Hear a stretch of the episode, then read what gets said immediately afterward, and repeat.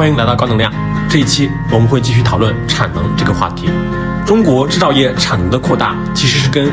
金融的扩张是分不开的，因为大家都可以理解嘛，你们干什么事儿你都需要有钱，所以要改变产能的状况也是跟金融的调整是有关系的。所以大家看新闻经常是去产能、降杠杆这两个词汇一起出现。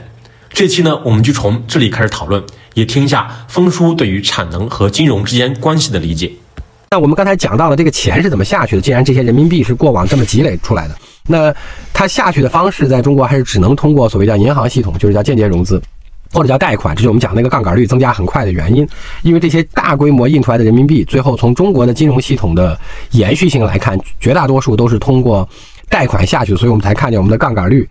大概在过去，或者我们今天变成了为什么有一项目叫降杠杆？是因为中国今天统计意义上的公开的三项负债率，就是居民、企业和政府三项的负债率已经到了大概 GDP 规模的呃两倍多了。那我们这么快速的这个钱通过杠杆下去之后，跟银行体系也有一些关系。为什么这么讲呢？因为中国跟非常有意思，它跟汇率改革完全同期并行的，还有三次利率改革，就是。中国的金融系统的改革，除了原来的四大国有行，然后变成了增加了股份制银行，然后增加了非常多的城商行和省级商行，然后接下来最后一次增加了非常多的村镇或乡镇银行。那这里边就变成了国有银行是国有，股份制银行的时候就有各种各样的民营有参与了。那然后到城商行或者叫省级商行的时候，已经是多元化主体了。到村镇的时候，其实民营已经变多了。那大概中国的所谓叫银行业的改革，呃，在。贷款这条线上的银行大概就是这么通过三十年的改革或者二十年的改革下来的，就是叫引入多元化主体，提高效率。其实简单来讲是一个，我们如果看历史长一点的时间来看，银行改革它是个国退民进的过程，因为从最先开始的只有国有行开始。好，那。提回到这儿，刚才我们讲到的，既然这个钱是主要通过贷款下去的，中国还有一个非常有意思的金融改革，是完全同期并行于我们的汇率改革的，就是利率改革，大概也是在九四九五年一次，零五年一次和一五年一次，一四到一五。那他们分别做的事情是什么呢？他们分别做的事情是这样的：九四九五年那次我们先不管了，就是那个只跟金融机构本身的一些利率调整呃标定有关，因为但中国在那个之后的存贷款利率的利差。和利率本身就存款利率和贷款利率是控制的，是定的，是国家定的一个标准，就大家不允许系统设定，系统设定对的，所以它的这个好处是充分保护了息差，因为存款。利率有上限，就是那个不叫是那个时候还不叫上限，那个时候就是那个存款利率，所以导致的结果是大家都是竞争性是一样的，就是全部都是那个利率，然后贷款利率也是固定的，所以我就保证了所有人没有办法用这个其他方法竞争，所有人都能赚到那个存贷息差的钱，只要你能有银行，并且能够吸收到存款，这是第一个阶段。然后接下来我们就开始放那个贷款利率浮动，就是贷款利率原则上可以比指定利率提高了。就是因为大家毕竟的资信程度不一样，大小企业不一样，还款能力不一样，什么经营水平不一样。所以它允许贷款利率可以适当上浮了，然后最后一次就把贷款利率的上限就给取消了。当然，现在有一个整个所谓叫百分之二十四或者叫四倍的 LPR 等等这些上限指导，但原则上在中间就看那个汇率一样，可以允许你宽幅波动了。好，这是贷款这一边。那呃，另外那一边是存款那边。那存款我们是保护的比较好的，存款到最后一次就是一五年、一四年这次利率改革，也只是存款的上限，因为我用更高的存款利率可以吸收到更多的。存款就会产生高度竞争，所以存款利率最后一次只是放到了存款利率允许有倍率波动，比如说最高你可以到一点五倍，就是指定利率的一点五倍。但是这个已经引入了一些竞争，所以存款利率的管理和保护是比贷款正好慢了一个周期。因为贷款零五年那次是可以放到一个范围里边，然后一五年这次放掉了，那存款是一五年这次才放到了一个周期里边。好，对。那这其实跟我们刚才讲到的那个利率，就是中国怎么吸引外资和怎么保护自己的外贸产业，那个汇率的改革的那个路径是一样。当然这个都很长，每一次都隔了十年。那当然你也理解说，政策的调整和制定周期本来就是个比较长的时间，因为它跟整个经济发展和产业发展的需求有关，或者叫阶段有关。好，那。为什么扯到了银行这件事儿？是因为在存贷利率保护且银行的主体并不算发达，但是货币又充分增长且高速增长，且只能通过银行体系下的时候，是银行发展超级好的那个阶段。就简单来讲，就大概比如说九十年代中后期到零五年，甚至到一二一三年之前，或者到一零年之前。大概或者到加完杠杆那个四万亿的一二年之前，大概都是银行超级黄金周期，因为我的挣钱空间有保护，然后竞争主体不多元化，也同行之间不需要过度的市场化竞争，这才是垄断吧？这是控制性经营，对。这其实不算垄断，它因为它它中间的那个市场主体多元化，就是那个主体多元化，就是从刚才我们讲的四大国有行到股份制银行、全国性业务的股份制银行，到区域性业务的省商行、城商行，再到区域性业务的村镇银行，大概它其实进行了市场主体的多元化。然后它是保护性经营嘛？保护性经营不就是垄断吗？拿到牌照我就同意同意同意同意，这你从这个意义上是对，可以嗯赚钱。但是这个里面出现了另外一个问题，就今天我们老听到的，为什么降产能？和降杠杆连在了一块儿，这里面又有两个比较重要的我们看见的社会现象问题或者经济相关的问题，在中国，第一个问题是杠杆率加到了现在，为什么要降杠杆？当然降产能本身就要降杠杆，因为你是收回了低效贷款，甚至出现了一些逐渐出现坏账，把它这个清销掉、清算掉，因为这些产能的背后也都是钱，虽然它是低效产能哈。另外一个问题是中国今天的杠杆的规模，就是这个几倍、两倍、三倍的这个 GDP 的杠杆规模。使得我们，比如说我们拿美国今天来举例子哈，美国过去两年的经济增长，除去我们刚才讲的四万亿美金的财政赤字支出之外，美国的国债在过去一年或者过去一年半或者两年好了，增加了大概接近十万亿美金。我用最简单的话来翻译，就是最粗的话来翻译，不精确的话就是国家借了十万亿美金的外债，同时政府在自己的收入基础上还多支出了四万亿的钱。所以这加起来就是十几万亿的钱美元，那这些钱去了哪儿？这些钱全灌到了经济里面去，不管它是去了直接给消费者发钱，还是去了补贴，还是去了军事，还有包括呃医疗，就这些新冠什么这乱七八糟的，这是十几万亿的政府或国家弄出来的钱，或者叫印出来的钱，在支持本国的经济发展。但是这个美国的 GDP 我刚才讲了，也才只有二十万亿出头，所以两年加起来就算是四十五万亿的 GDP 美金。大概累计它在政府层面投入的总量规模就是十几万亿了。大概你用十几万亿的钱增加了，其实它是没增长的百分之一的增长，或者叫撑住了这个 GDP 没往下掉。这就跟大家如果去看那个大衰退那本书里说，在两千年之后，日本的利率从六点几调到了一以下啊，到后面还是负的，但是消费者和企业都不借钱。后来谁借钱？就日本政府借钱，所以日本政府大规模的借钱或者叫负债。日本政府把这些银行里的钱借了出来之后，再投回到那些长期的基础设施啊等等乱七八糟的事儿上来，维持住了日本的 GDP，不光没有下降，反而还有些微的增长，或者年化还有一些些微的增长。对他的观点就是说，在比如说资产负债表衰退期间，就是政府应该扮演一个角色，叫最后借款人。嗯，他借款人就是又没有人愿意借钱了，就政府来最后借钱，对，借钱把这钱花出去，是的，拉动经济增长，拉动经济增长。对的，因为。其实我们要今天用最粗的数来看，美国，美国也是通过这样的方式，而且美国是硬砸钱，因为这你相当于用 GDP 的，如果我们只看政府层面，你相当于用两年 GDP 的超过百分之二十五的规模的钱砸进经济里边去，保持经济不衰退。当然，不管它是因为疫情还是因为其他因素影响，或者叫保持了它跟日本一样百分之一到二的增长。那回过头来讲中国的问题，就是中国因为自己的经济问题、一些宏观事件问题、外储强制结汇和套利的热钱这几件事，我们增发了人民币之后，这些钱透过银行体系下。那刚才我们讲到的这几次利率改革，为什么会有另外的意义？第一个，我们刚才讲了，就是中国的负债率，因为只能通过银行下，所以整体负债率增加的很快，就或者叫杠杆率。那这杠杆率增加带来的结果是什么呢？比如说，美联储今天最要命的一个选项是要不要缩表，就是换句话来讲，当我调高了利率之后，或者我的利率为了克制通胀来持续上调之后，如果我的负债规模不减小，整个全社会的利息成本会极大提高。那什么意思？就是比如说美国政府，我们随便打个比方，那这个比方肯定不一定在经济上不正确了。比如说美国政府今天的负债，或者美国的国债今天的规模是三十一万亿或三十二万亿美金，是它的一点五倍的 GDP。好，假定国债也按联邦指导利率发行，当联邦指导利率在二零二二年这一年之内从零到零点二五，就近乎不要钱，现在升到了百分之四以上。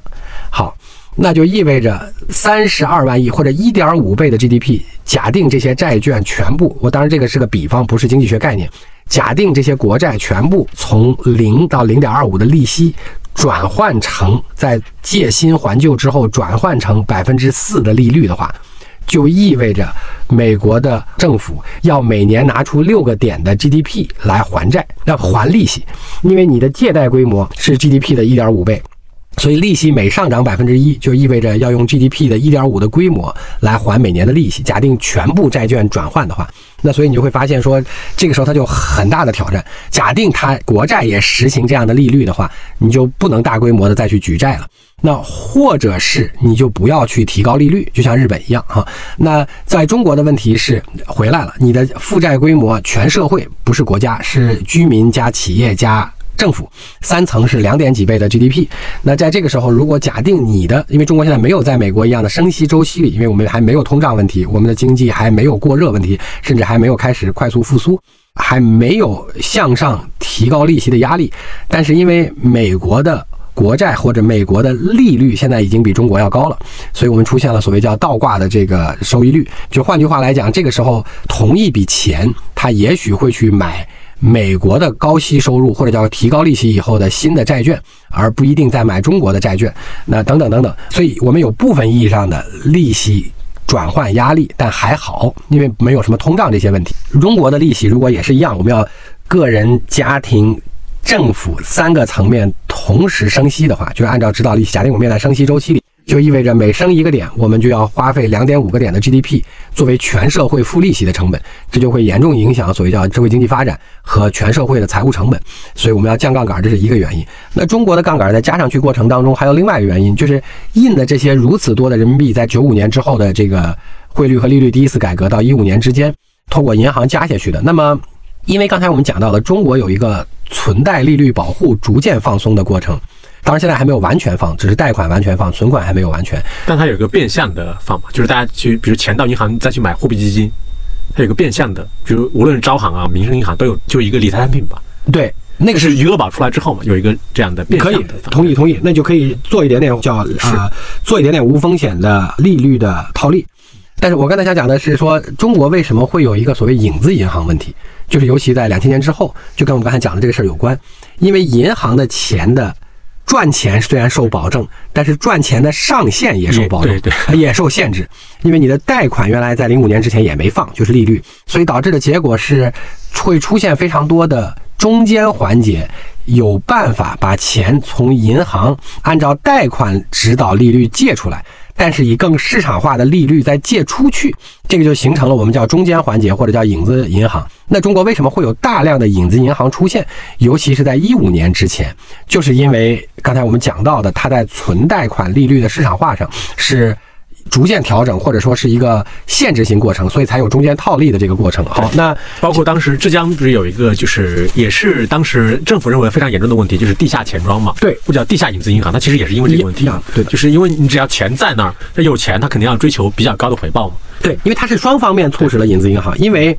你的存款利率有限制，上限有限制，但今天仍然有，只是可以浮动了，一点五倍哈。那因为存款利率有限制，所以说有很多有钱的人，他想获取更高额的回报，所以他也可能会绕过银行来到影子银行，或者是存到银行，以某种其他形态再离开银行去到市场化的贷款或者存款利率里面去，或者回报利率里面去。好，那所以说中国当时出现了非常多的所谓叫金融系统的影子银行，或者叫民间借贷，就跟刚才我们讲的这件事儿有关。那这。这件事情为什么跟我们的杠杆和这个产能有关？是因为中国在高速增长的周期，这个如果看那个日本的金融危机更明显，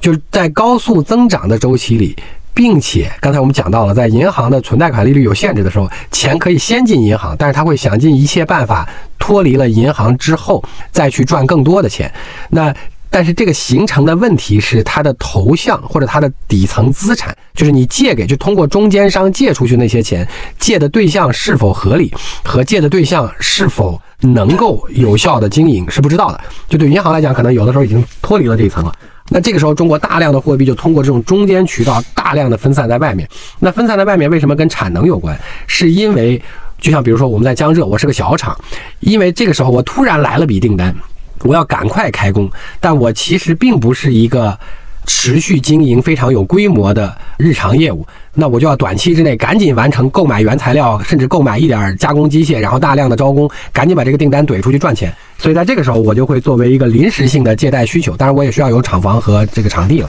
那在这种情况下的话，我就会用那个市场化的方式来借那个中间商的钱的，我们且不叫它高利贷，就叫它影子银行。那在这种情况下，我就形成了一个弹性产能，但我其实也是个可能的低效产能，但我同时又是加了杠杆，因为我是借了钱来做这些事情，争取能挣到这笔快钱。好，那所以中国。在这个意义上，就在刚才我们讲到的这个经济改革道路过程当中的利率、汇率和。啊，人民币增发的这几件事情和人民币增发了之后，透过进入银行，但是在离开银行进入中间环节，散向了全社会，来大规模的增加了所谓叫做杠杆率。那当然，如果我们解释今天的中国经济现象，还有另外两件事儿，就像我刚才讲的，从这个贷款杠杆率的图当中，你能看到的另外两个现象是，第一个叫个人端的负债，就是家庭端的负债。在零五，尤其零八零九之后也显著上升。当然，我们知道其中主要是房地产。那以及中国的居民负债率应该是百分之不到百分之五十嘛？超过百分之五十，现在大概百分之六十到七十。对，就已经在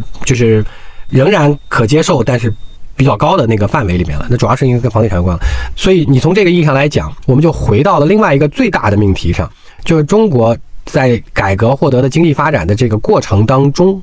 大量的人民币。最后去了哪里？其实刚才我们讲了，就去了这三个地方，就代表了这杠杆率的三件事儿。在过去这个周期里，第一件事情啊，去了某种意义上的生产的产能，当然其中有高效的，有低效的，有弹性大的，有弹性又相对稳定的哈，这是一类。第二类就去到了所谓刚才我们这个这张表上看到的政府负债，不管它是通过政府负债还是通过政府的其他主体的所谓叫城投债出来的。那这叫我们叫钱的蓄水池，这些就形成了非常多的基础设施投入。第三件事情就是去到了居民端。那其实去到居民端之前是透过去到了房地产，因为居民端的负债当中绝大部分是地产啊，地产。那居民的资产端构成中也有三分之二是不动产。那所以说，我们用最粗的话来描述中国的这个金融体系，或者中国的这个人民币，在过去的三十年的经济发展过程当中，所谓叫超发的，因为若干种原因，假定是超发的货币，它分别进入了这些低效产能或者叫弹性产能的扩张。进入了基础设施，政府的基础设施投入和进入了较多的所谓叫房地产相关的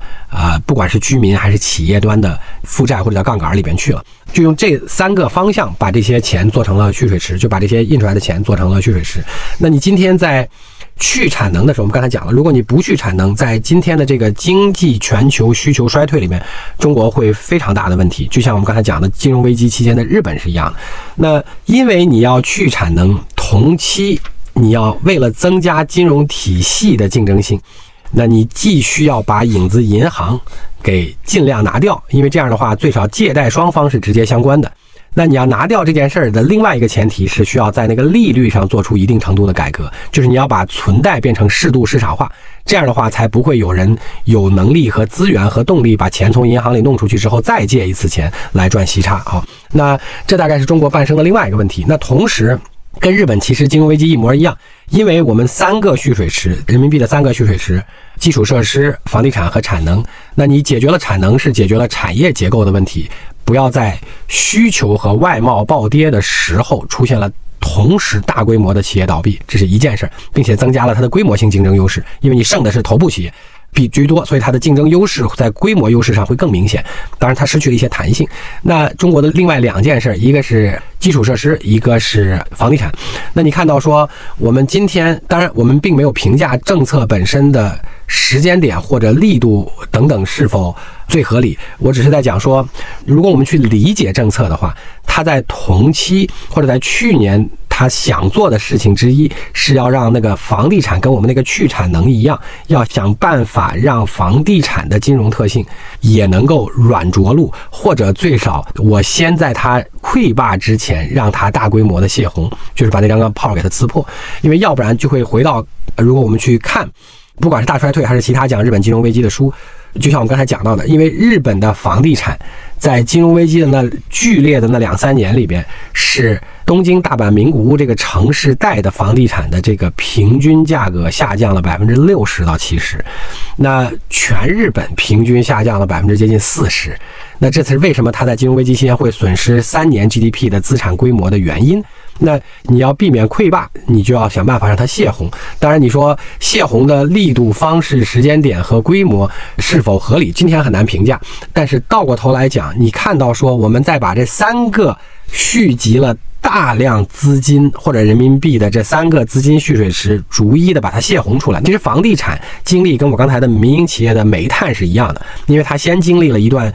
大规模的快速发展，从九三年重启房地产到九九年全国放开房地产之后的那段时间，其实民营企业是居多的。虽然它要从政府手里拿地，但民营企业是居多的。然后接下来进入了第一个收缩周期，就是刚才我们讲到的金融危机之后。然后再接下来，其实进了第二个收缩周期，就是最后一次放开房地产的二零一六年之后，就是二月到十月之间最后一次放限购之后的收缩周期。然后今天就跟我们的煤炭和钢铁一样，它就进了叫从增量市场到存量市场。所以你发现中国非常有意思，就是所有这种超大型行业的发展，在第一个增量周期的时候是非常，如果不叫百花齐放的话，叫非常多样化的，就是各种现象丛生。这就是冯仑那句话嘛，野蛮生长。野蛮生长哦，对，野蛮生长。然后进入第一次，因为它都是因为这种大行业一定是有周期的，进入每一个周期之后，它都会向合规化、长期化和规模化的这个兼并过程当中转换。然后，如果那个不赚钱的周期长，剩的国企就多；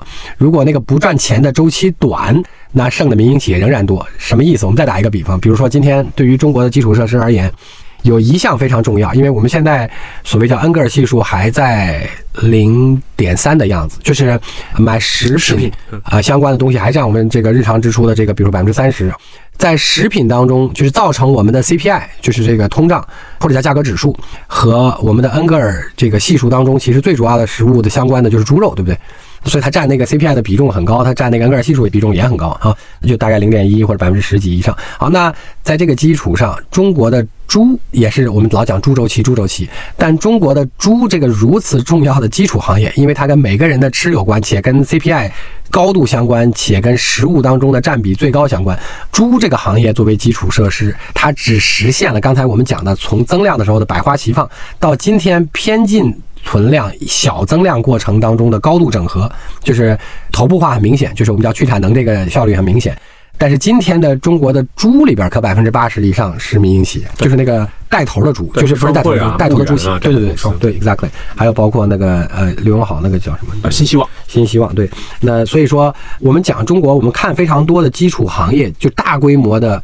基础行业在发展过程当中呈现了不同的时候，就是如果它那个不赚钱的，就是在经过了多元化发展周期之后，如果那个不赚钱的周期比较长且比较痛，一般它就会在整合结束之后剩的国企多；如果那个周期稍微短一些，它的其实剩的民企还是比例高的。那今天我们面临到一个新选项，就是大家要，比如说今天我们来解决同样一个设定下的新命题，就刚才我们解释了说房地产，那房地产今天在一个非常明确的增量向存量的。最后一次转换当中，那在这个转换里面，如果这个痛的时间很长且很痛，那可能最后剩的就国企多；如果这个痛的周期短一点，并且痛的程度低一点，可能最后就是大概混杂程度比较高。那刚才我们解释了，其实钢和煤是痛的比较痛的，所以钢和煤里面，但是煤里面仍上仍然剩了一些民企，钢里面仍然剩了一些民企，但钢和煤里面剩的到最后变成了存量之后，就变成了这个剩的国企多一些。对。这么看，其实王石当年的判断是正确的，是吗？对于房地产这样的就重资产、高负债又涉及到国计民生的行业里面，它最后可能还是国需要占主导地位。是的，呃，这个话其实最后的结论是对的，因为它从某种意义上，我们先把国和民的问题放在一边，从某种意义上来讲，这种叫非常投入高。周期强且周期冲击猛烈的行业，它承担了一定意义上的产业链底层价值。这句话的意思是，比如说今天中国要增加竞争力，其实已经是这样。在过去两年，中国尤其今年，中国的外贸产业保持竞争力的一个核心优势或者优势之一，是要上游的工业成本便宜。上游的工业成本就含电，但也含一些最。重要和基础的原材料，那这些包括电在内，今天是控制在国营企业手里的，所以我们才会看见了说，比如巴菲特买石油赚了很多钱。今年虽然中国的矿普遍的收入都高增，利润也高增，但是今年还是曾经有特定的季度，中国的发电企业和中国的热电企业和电网企业都是亏损的。原因是因为它要控制住这个电价。不要让它呀再过度传导到整个工业链条，使得工业链条再向下传，要不然向下传导造成通胀，或者外贸竞争力减弱。或者你变成自己的生存状况极大的受到挤压，因为你不能传递这些啊涨价和通胀。对，如果我们稍微收一下，就其实它零八年之后，它那整个的中国的货币扩张周期，它是带来了一系列的结果的嘛。比如说好的那一面，就是确实是零八年到一二年到一三年，整个中国经济还是维持着一个相对高速的发展，然后包括我们的整个的人均 GDP 啊也在增长嘛。对，这是好的一面。当然，好的一面还包括说我们的产能，其实在这个货币扩张周期也是得到一个有效的增长的，就是能够很好的去满足全球消费的需求，包括它其实也倒逼了我们去发展出那个最全的供应链能力嘛。对，然后但是它另外一面其实就是刚刚峰叔用了很大的篇幅去讲的，我们整个从居民啊到企业啊到政府啊，它的负债率去上升的。对对，这两年我们其实能非常明显的看到的一个表征，我自己这么听下来啊，它其实也是那个货币扩张周期带来的一个现象吧，就是呃这两年我们能看到大量的，就是我们刚才讲到的那些重资产高负债的大公司，它其实在面对一个很痛苦的过程嘛。对就是我们都能看到，包括最近的新闻，就复兴这样的公司，因为呢复兴它有大量的像钢铁这样的资产嘛，就是符合我们刚才讲的，它是一个重资产高负债的一个产业。对包括大量的房地产公司。这块我们就多插一句，因为刚才我们解释了，就是说中国是三件事同时发生，就是它三个蓄水池是产能、房地产。和基础设施。嗯然后你在刚才我们解释了，就是说拿日本金融危机来举例子，如果你碰上突然的外部叠加内部因素，使得整体需求和规模出现了较大问题，这三个泡会一块儿破的。这三个泡一块儿破，就是那个刚才我们讲到的溃坝问题。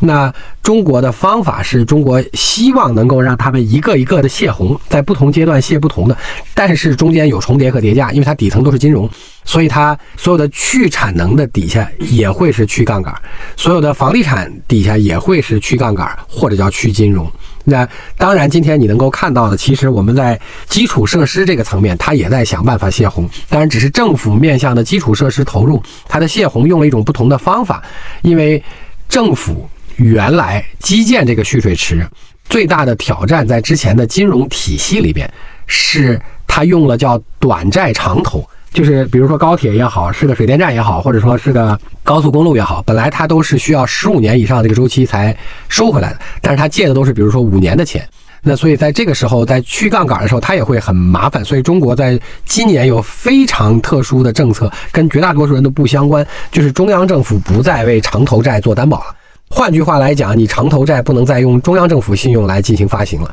甚至到最后的时候，城投债在某些省份你已经不能再由政府主体来担保了。那换句话来讲，我就把城投债，就是这个呃政府的借贷要推到市场化这个规模。当然，它也不是只是把你扔出去就完了，就是中国在去年到今年开始推动政府今天的这些短债长投的基础设施，因为它是资产。当然，它有收益率的差异，肯定有好的不好的，所以它要把其中的一部分也推向资本市场，就是我们讲的那个 REITs，就是做那个固定资产的收益的资本化，用这种方式来使得这些可能会有一定的收益或经营性的政府投入的长期资产，变成是某种类型的资本市场的金融产品，然后变成全社会或者叫整个社会分散化的来参与。并且还在这个基础上把它分成不同的等级。同时，中国在二零一八年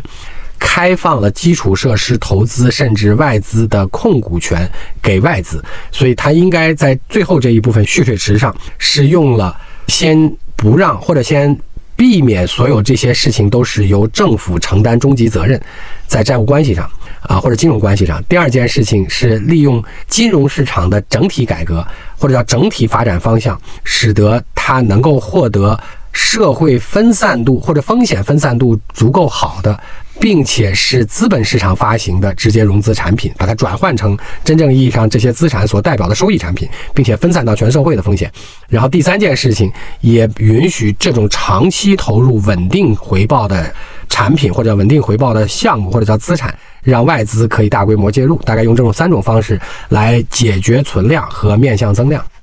对，今天我跟风叔其实主要讨论的就是今天中国，就是我们号称中国的产能是为全世界准备的产能，就是中国的这个产能，它是怎么能够扩张到今天这种程度的。对其实包括它这个话题，它其实也跟我们前面讨论的全球化是有关的，因为全球化它是有消费端对我们的产能有一个巨大的需求，然后它也是跟我们的中国本身的货币扩张的过程是强相关的，也包括我们的外汇策略啊、什么利率策略啊等等。对，前几年就开始，我们又走到了一个去产能和去杠杆的这样的一个周期或者这样一个过程。包括因为我们之前来讨论美联储的加息的时候，其实我们讨论到里面它有一个比较矛盾的或者比较微妙的地方嘛。因为加息这个事情它本身它就是会影响经济的增长的，就是我们当时其实就会讨论说，如果美国的经济接下来它可能会。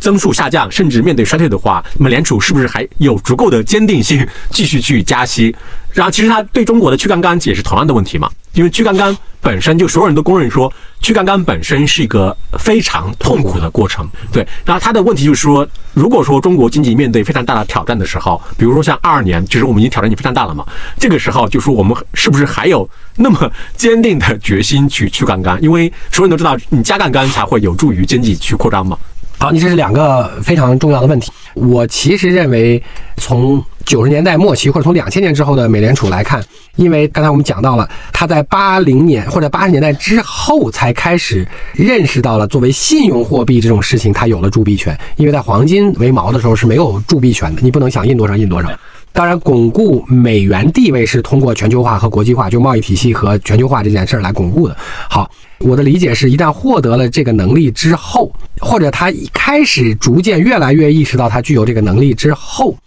其实放弃这个权利是很难的。这跟两千年之前或者九零年之前是不同的。所以你刚才的问题的第一个部分，我其实倾向于认为，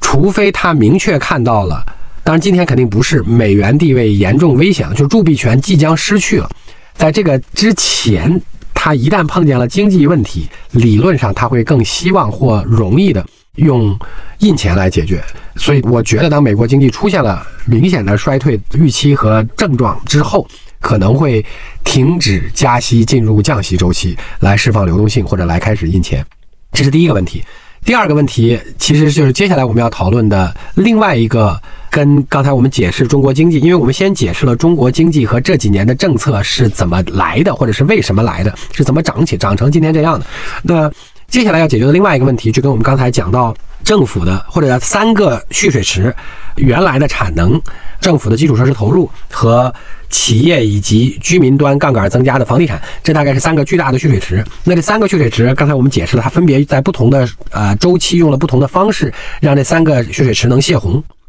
那接下来的问题是，回到我们讲到的传统问题，就是它仍然需要发展经济，或者我们叫匹配规模的印钱，甚至有的时候出于各种各样的外部和内部原因需要多印钱。但是刚才我们在解释金融系统的时候，我们其实有一个非常重要的判断，或者叫有个非常重要的中国现象，是中国在过去几十年印的钱，大规模所谓叫人民币，都是通过银行体系下去了，所以它加出来的东西叫杠杆，就是所谓叫贷款规模。那接下来中国仍然发展经济需要印钱。不管是时多时少的哪种形态，在这个过程当中，钱会从哪里下去，就变成了另外一个非常重要的原因。这是第一句话，以及什么将成为蓄水池是第二个问题。